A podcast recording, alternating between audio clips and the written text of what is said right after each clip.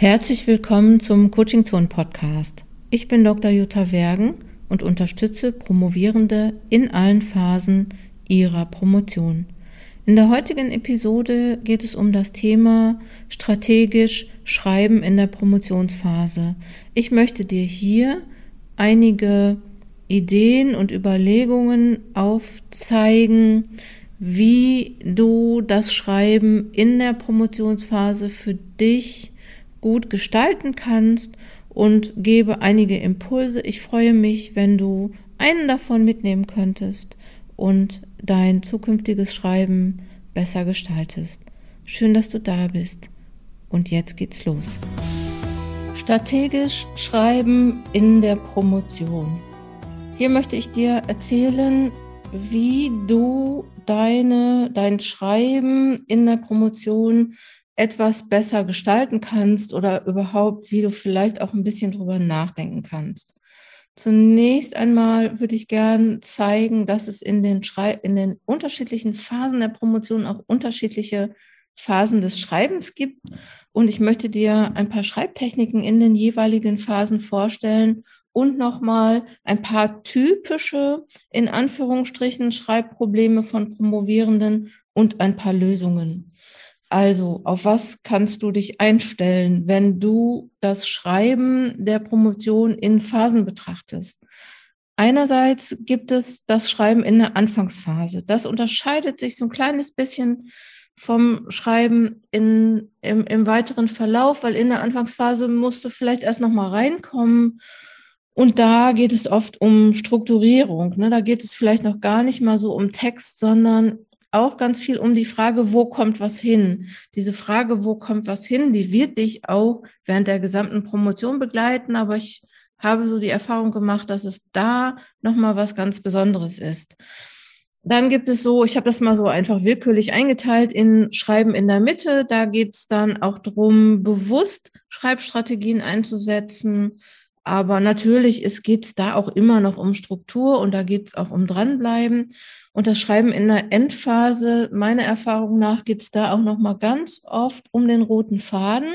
Das erwartet man so gar nicht, weil man sich so denkt, na ja, die Gliederung habe ich ja am Anfang gemacht oder die Struktur. Aber dann stellt man auch nur fest, so im Feinschliff, dass es Veränderungen geben sollte oder man überlegt darüber, ob es Veränderungen geben sollte. Und ähm, natürlich auch gibt es die verschiedenen Phasen der Überarbeitung und das muss organisiert werden. Und so ist das Schreiben in der Endphase auch gleich nochmal auch so ein Schreiben in der, ähm, äh, das Überlegen und Suchen nach rotem Faden.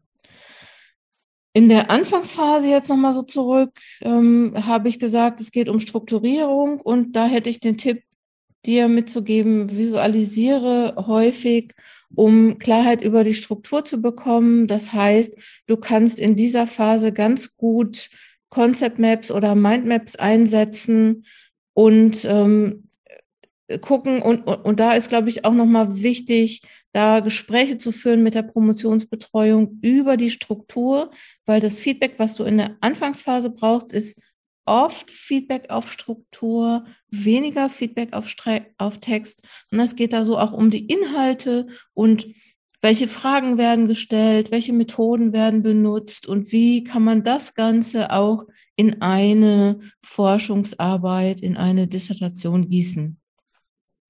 Am Anfang geht es auch häufig nochmal um, um Lesen und Schreiben oder vom Lesen zum Schreiben. Ne? Wie, wie machst du das, was du liest? Wie kannst du das gut auch nochmal in, in, in, in Text gießen? Ne? Wer hat was gesagt? Da geht es um Zitieren. Das ähm, geht dann auch nochmal Richtung ähm, Schreiben in der, in der Mitte der Promotion. Und ähm, es geht natürlich auch, wie immer, eigentlich auch, ähm, wie komme ich ins Schreiben, wie fange ich dann eigentlich an. Ja, also am Anfang geht es vielleicht auch darum, sich Techniken zu entwickeln, die im Verlauf der Promotion genutzt werden. Und da geht es vielleicht auch darum zu überlegen, was funktioniert gut bei mir, was kann ich für mich, ne, für mich, für meine Dissertation gut nutzen. Das Schreiben in der Mitte, da würde ich sagen, dass es da auch häufig um Schreibstrategien geht. Also welche Strategie setzt du ein? Vielleicht kennst du einige Schreibstrategien. Ich würde immer so vier Schreibstrategien für die Promotionsphase nennen wollen. Das ist dann einmal die, das, das Planen als Strategie. Also ne, da haben wir ja den Schreibzielplan. Dann gibt's das Versionen schreiben, also so verschiedene Versionen zu schreiben, nicht von ganzen Aufsätzen oder nicht von ganzen ähm, Kapiteln, aber vielleicht von Absätzen oder von Sätzen. Ne? Das ist ja manchmal die Frage, wie sage ich das am besten? Oder aber auch die Frage, ich, ich weiß nicht, ich weiß nicht den ersten Satz. Mir fällt es schwer, den ersten Satz zu schreiben. Und dann geht es vielleicht darum, auch mehrere Versionen des ersten Satzes zu schreiben und sich dann im Laufe der Zeit für eine Version zu entscheiden.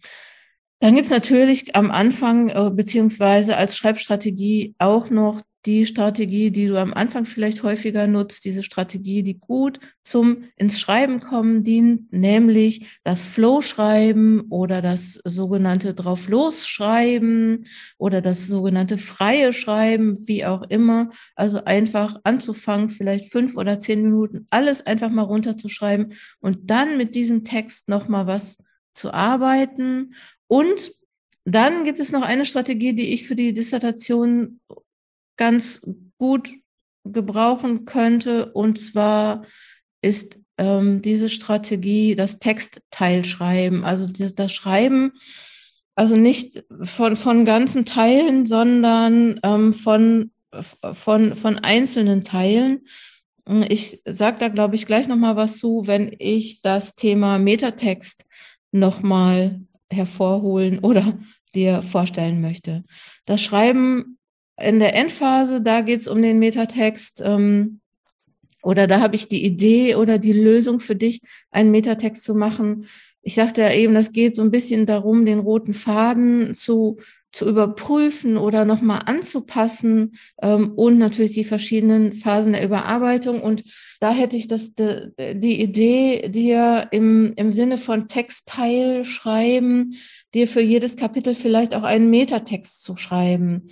Also was beispielsweise für die Einleitung, was kommt in deine Einleitung? Und hier sind ein paar Vorschläge, nämlich die Verortung im Forschungsbereich und die Teildisziplin, der Kontext und die Hintergrundinformationen, die thematischen Abgrenzungen, der Fokus der Forschung und die aktuelle Situation, der Beitrag, den deine Forschung für das Forschungsfeld leistet die Forschungslücke, also welche Forschungslücke gibt es, also Begründungen auch für deine Forschung, die spezifischen Probleme, die durch die Forschung gelöst wurden, der Überblick über deine Arbeitsschritte, was hast du eigentlich gemacht, deine Ergebnisse und deine Erträge, also was ist dabei rausgekommen, welche Ziele hast du erreicht und was ist auch noch zu tun. Das wären ja für die Einleitung zehn Punkte, die so in die Einleitung kommen könnten.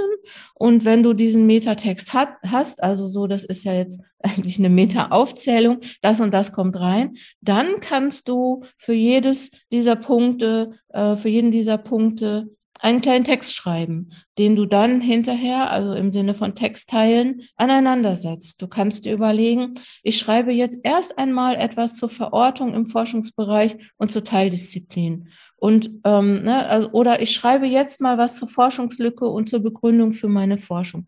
Also so könntest du das machen, dass du dann am Ende diese Textteile zusammensetzt. Das ist übrigens auch eine gute Strategie, kurze Zeiträume zu nutzen. Ne? Das, das haben wir ja, das ist ja das große Problem, dass viele sagen, ja, ich habe nur eine Stunde, dann fange ich gar nicht erst an. Aber du könntest dann schon mal einen kleinen Textteil schreiben. Und diese, diese einzelnen ähm, Punkte, die in deine Kapitel kommen, das kannst du dir ja für jedes Kapitel überlegen. Ne? Also du kannst ja immer ein bis fünf oder ein bis zehn in diesem Falle ähm, Aufzählungen machen, was muss eigentlich in den Text rein. Das finde ich nochmal gut, einfach auch einen Schritt von dem Text zurückzutreten und sagen so, was kommt da überhaupt rein? Das kannst du auch beispielsweise am Anfang machen in der Strukturierung. Also du musst da nicht nur äh, strukturieren, nur am Anfang. Du kannst es ja später auch immer weitermachen und äh, kannst dann auch nachher diese Texte schreiben und dann auch Feedback auf diese Texte bekommen. Äh, zum Thema Feedback gibt es ja auch im Blog und im Podcast auch schon einige Ideen dazu, beispielsweise mit der Eva. Ich glaube, irgendwas mit 105 oder so. Müssen wir mal gucken. So, und dann würde ich jetzt gerne noch auf die Schreibherausforderungen in der Promotionsphase eingehen ähm, und da vielleicht ein paar aufzählen und ein paar Ideen nochmal sagen, was man da so machen könnte. Nämlich ähm, äh, Herausforderungen ist ja oft so, dass man sagt, ach, ich prokrastiniere immer, mich, ich kann mich nicht konzentrieren, ähm, ich äh, kann meine Arbeit nicht gut organisieren oder ich habe das Gefühl, dass ich das nicht richtig gut organisiert habe. Und ähm, es geht auch um den Text, so der gefällt mir nicht oder ich weiß nicht genau, wie ich den strukturieren soll. Oft zweifelt man auch und es gibt viele Baustellen und, viel, und, und auch Ressourcen, die fehlen. Vielleicht weiß man manchmal noch gar nicht, welche Ressourcen auch so am Anfang zählen. Äh, Entschuldigung, welche Ressourcen am Anfang da sein müssten. Und Vielleicht nochmal so generell zu diesem Thema fehlende Konzentration, Prokrastination.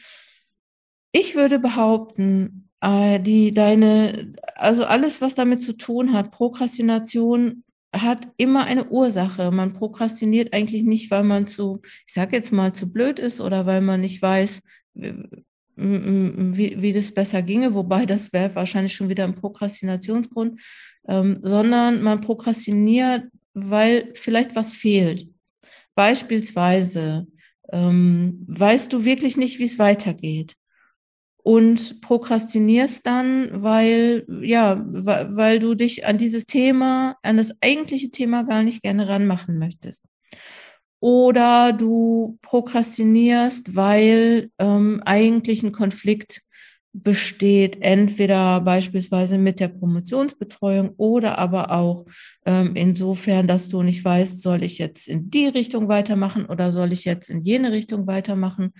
Manchmal prokrastiniert man auch, weil einem vielleicht äh, Freizeit fehlt. Ne? Also es ist ja auch so, dass viele, die promovieren, sehr stark beschäftigt und eingebunden sind. Und das ist natürlich auch immer so ein Thema, dass man sich vielleicht die fehlende Freizeit und die fehlende Entspannung ähm, versucht dann irgendwie so zu holen. Also es bedeutet, schau mal, was steckt hinter deiner Prokrastination oder hinter deiner Aufschieberitis. Warum machst du in dem Moment dann nicht weiter? Und ähm, ne, also vielleicht ist das ja auch so, ich habe das schon mal öfter erlebt, dass Personen gesagt haben, ja, ich müsste, ich bin eigentlich fast fertig, aber jetzt, äh, ich prokrastiniere immer. Ich äh, lenke mich immer ab oder immer, wenn ich da sitze, fällt mir was viel Dringenderes ein, was ich machen müsste. Und wenn man da mal guckt, das kann beispielsweise auch sein, das wäre dann so eine, so eine Vermutung von mir, ob das vielleicht daran liegen könnte, dass man nicht weiß, was man nach der Promotion macht.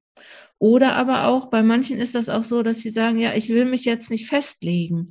Oder passiert auch, das ist sogar auch ein bisschen mir selbst passiert, ähm, dass die eine Promotionsbetreuung sagt Hü und die andere Promotionsbetreuung sagt Hot. Ne, die eine sagt, so ist es gut und die andere sagt, ja, aber du, du müsstest noch darauf hinaus. Und die, die erste sagt vielleicht, na, ich möchte aber lieber, ähm, oder ich kann mir vorstellen, dass das eine gute Idee ist.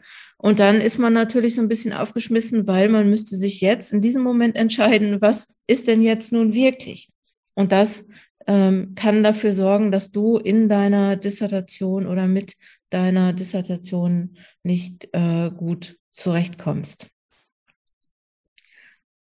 Ich gehe noch mal ganz kurz auf die äußeren Bedingungen ein. Ne? Also so, das ist ja bei vielen auch, dass sie gar nicht entscheiden können, was jetzt genau ist ähm, ne, wie, wie kann ich das überhaupt organisieren? Wie kann ich das überhaupt machen? Ne? Also externe Promovierende, die haben ja selber gar nicht so viel ähm, Zeit äh, äh, und Zeit, die sie für sich benutzen oder die sie frei verteilen können zur Verfügung.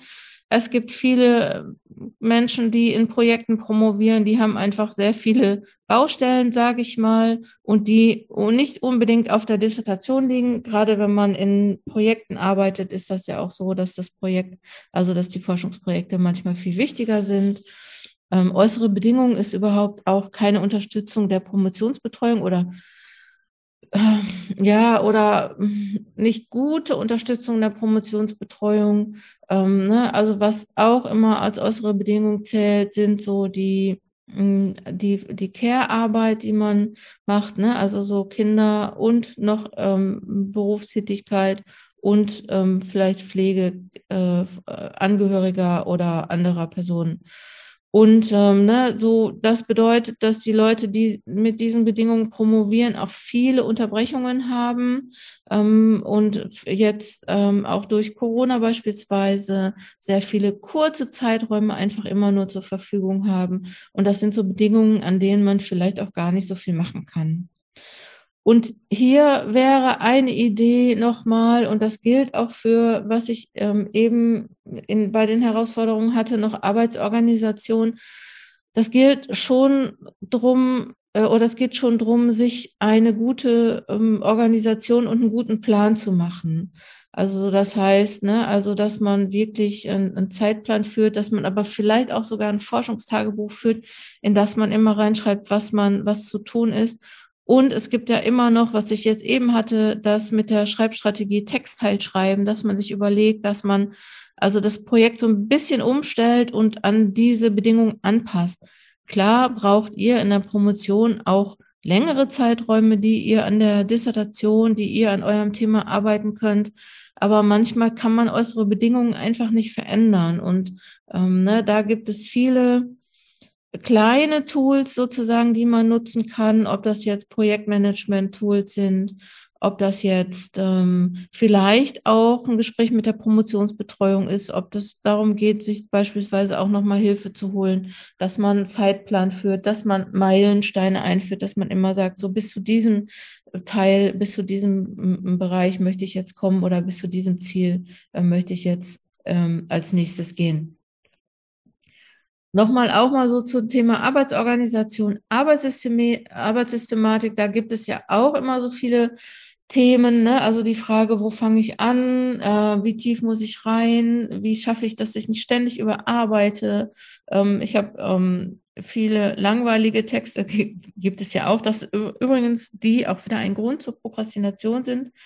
Oder aber auch, dass man Respekt hat davor, dass noch so, so, so viel zu tun ist und äh, man kommt morgens vielleicht nicht rein oder es dauert alles auch viel zu lange. Und ähm, da gibt es auch viele kleine Tipps und Tricks, die man benutzen kann. Also beispielsweise, dass man seinen Schreibplatz immer vorbereitet, dass man eine Liste führt, dass man eine To-Do-Liste führt mit kleinen, mittleren und großen äh, Zeiträumen oder Aufgaben, ne? dass man sagt, so, ich sammle viele kleine Aufgaben, ich sammle viele mittlere Aufgaben, ich sammle viele große Aufgaben und je nachdem, was ich dann an Zeit zur Verfügung habe, mache ich das. Ähm, es gibt sowas wie, ähm, ich kann mir aufschreiben, was ist als nächstes zu tun. Ich kann immer, wenn ich aufhöre, dran zu schreiben, mir eine kleine Anleitung schreiben, was als nächstes zu tun ist, was man halt auch immer macht, wenn man in Urlaub fährt oder so. Ne?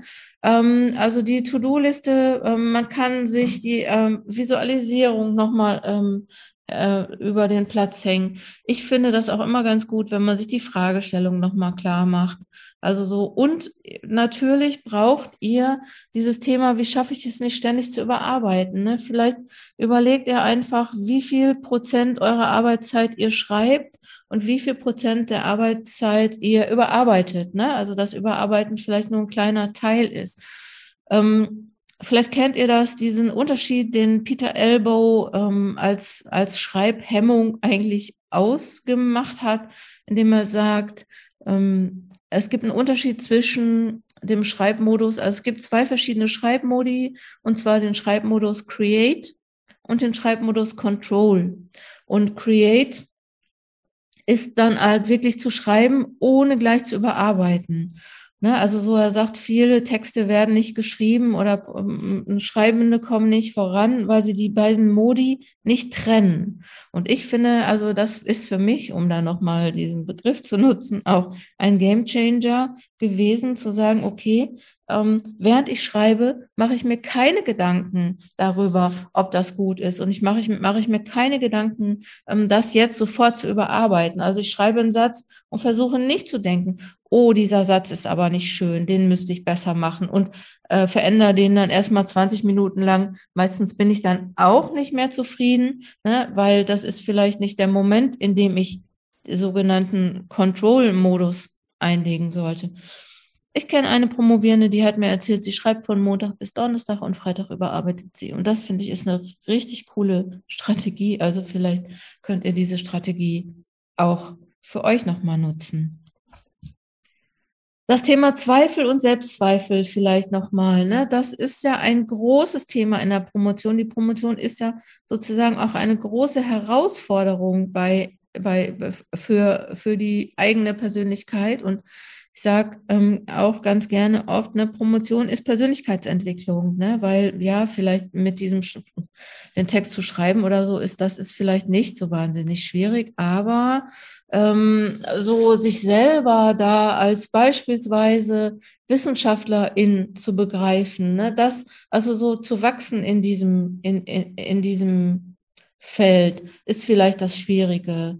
Und ähm, vielleicht ist man auch dann zurückgeworfen auf auf Sachen, die so ganz lange und ganz tief in einem schon drin sind. Ne? Also so dieses auch, ähm, ja, ähm, ich bin auch eigentlich die erste in meiner Familie, die studiert hat, die promoviert. Niemand versteht auch, was ich mache, aber wenn ich dann in der Hochschule bin, dann habe ich so das Gefühl, ich gehöre da auch gar nicht richtig hin, weil ich weiß gar nicht, wie, äh, wie, wie, wie das so geht. Oder, oder ähm, andererseits auch, was Zweifel hervorruft, dieses, bin ich jetzt eigentlich gut genug? Habe ich jetzt genug geschafft? Ähm, äh, es ist noch so viel zu tun. Und da möchte ich auch noch mal sagen, ne, diese Zweifel, die klopfen einfach häufig an und du kannst, ähm, du hast verschiedene Möglichkeiten, auch mit diesen Zweifeln umzugehen. Du kannst dir überlegen, was wären Sätze, was wäre genau das Gegenteil davon. Ne, wenn du dann sagst, so, ich bin, ähm, äh, ich bin nicht, mein, mein wissenschaftliches Niveau ist vielleicht nicht gut genug, dann versuch einfach diesen Satz ins Gegenteil umzukehren und versuche den dir auch dann immer zu sagen und ähm, so lange zu sagen, bis du es wirklich glaubst oder bis sich, sage ich mal, das Niveau dieses Zweifels so ein bisschen ähm, minimiert hat, dass du arbeitsfähig bist. Andererseits auch nochmal ganz wichtig, Schreiben ist ein Prozess. Ne? Also Schreiben ist einfach ähm, muss man lernen. Und man denkt jetzt so, ja, im Studium hätte ich das ja lernen können, aber ich denke mal, du bist im Studium ähm, bist du dann vielleicht Expertin, aber in der Promotion bist du vielleicht wieder Novize, Novizin. Ne, also da fängst du dann wieder von vorne an und alles, was du vorher gelernt hast, ist dann wieder auf, auf, auf einem anderen Niveau, weil jetzt geht es weiter. Es ist so manchmal vielleicht wie, wenn man das ist ein blöder Vergleich, aber irgendwie passt der. Wenn man, wenn man vom Kindergarten in die Schule kommt und im Kindergarten ist man dann, ne, also da ist man der, die, der Große, die Große, ist man King oder Queen und dann kommt man in die Schule und dann ist man wieder klein. Und irgendwie ist es in der Promotion vielleicht auch so. Ne? Also vielleicht kann man auch gut über sich denken und sagen, okay, ähm, ich lerne das jetzt. Also, ne, das, also begreife es als Prozess, als einerseits Prozess des Schreibens oder des, des neu anders Schreiben lernens. Also, dass du ähm, ähm, auch ne, das, das trennst vom, vom, vom Prozess, also dass du ne, im, im Studium, das ist manchmal auch das Problem, denke ich. Ne, Im Studium kriegt man halt viele Texte, die sind halt, also man denkt halt als Studierende, Studierender, hey, wow, das, das aber gut geschrieben, das, das schaffe ich nie. Aber man weiß nichts über den Entstehungsprozess dieses Textes. Ne? Und vielleicht sollte man sich einfach auch noch mal mehr mit Leuten unterhalten, die diese Texte ähm, haben entstehen lassen und, äh, ähm, und, und, und, und die fragen, wie habt ihr das gemacht? Also das ist vielleicht nochmal ganz gut und ganz wichtig. Und ähm, vielleicht äh, ist es auch gut, sich Verbündete zu suchen. Ihr habt das vielleicht, wenn ihr in der Schreibchallenge mitgemacht habt oder aber im Projekt Promotion mitgemacht habt, dann kennt ihr das ganz gut, dass mit Verbündeten lässt sich besser schreiben und vor allen Dingen mit Leuten, ich sag mal so, die wissen, die, die ähnliche Probleme haben. Weil manchmal ist das ja so, dass man da auch nicht drüber sprechen kann, weil vielleicht die Leute, die nicht studiert haben oder die nicht promovieren, die, die verstehen das vielleicht nicht. Die denken, man stellt sich an oder man hätte Luxusprobleme oder aber sagen, ja, das ist doch ganz einfach, ohne dass sie wissen, dass es nicht einfach ist. Und vielleicht Leute, die schon etwas weiter sind oder Promotionsbetreuende oder so, vielleicht kann man mit denen drüber sprechen, aber vielleicht möchte man sich da auch keine Blöße geben und ne, wenn man, dass man denkt, wow, wenn ich denen jetzt sage, dass ich das nicht kann, das ähm, wäre wär mir sehr unangenehm, weil ich will ja die, also ich will ja zumindest, das ist ja auch das Business, sage ich mal, in der Promotion, dass man oft so tut, als könnte man das und ähm, vielleicht ist das ja auch, auch eine Strategie, etwas zu können, weil wenn ich manchmal so tue, als ob, funktioniert es ja auch. Gibt übrigens auch einen Podcast, der so heißt, äh, tu mal so, als ob. Ja, dann glaube ich, habe ich jetzt alle Phasen des Promovierens so oder des Schreibens in der Promotion so leicht angerissen. Ich weiß, dass es ja mit so einer mit so einem kurzen mit so einem kurzen Video oder mit so einem kurzen Podcast nicht getan ist ne? Also so das ist nicht vielleicht alles wegzureden. Aber ich hoffe doch dass ich dir jetzt einige Impulse geben konnte dass du über bestimmte Dinge nachdenken konntest. Und mir würde es reichen wenn du sagst da war eine Sache dabei da denke ich jetzt noch mal drüber nach oder da arbeite ich jetzt dran. Das würde schon reichen. Und ähm, vielleicht für das für das mehr an Hilfe an Unterstützung wäre wirklich die Frage, ähm, hast du Lust, Projektpromotion mitzumachen? Oder hast du Lust, ein Promotionscoaching? Oder ähm, kannst du einen Schreibworkshop organisieren an deiner Hochschule? Und äh, dann könnte man sich diese Themen dann auch nochmal genauer anzugucken. Ich denke, dass man über jedes Thema ähm, ne, oder über jede Herausforderung äh, die ich äh, gerade äh, so aufgeworfen oder gerade so berichtet habe, dass man da über jede Herausforderung auch nochmal einen ganzen Tag oder einen ganzen Podcast oder ein ganzes Video machen könnte, ähm, um das nochmal zu beleuchten. Ich wollte jetzt einfach nur nochmal so sagen, ähm, ne, das sind so Schreibstrategien oder Denkstrategien, die du dir in deiner Promotion aneignen kannst. Und ich hoffe, es hat dir gefallen. Abonnier den Newsletter von Coaching Zonen, abonnier den Podcast und ähm, ja, am Schluss bleibt mir nur zu sagen, komm gut voran, deine Jutta Wergen.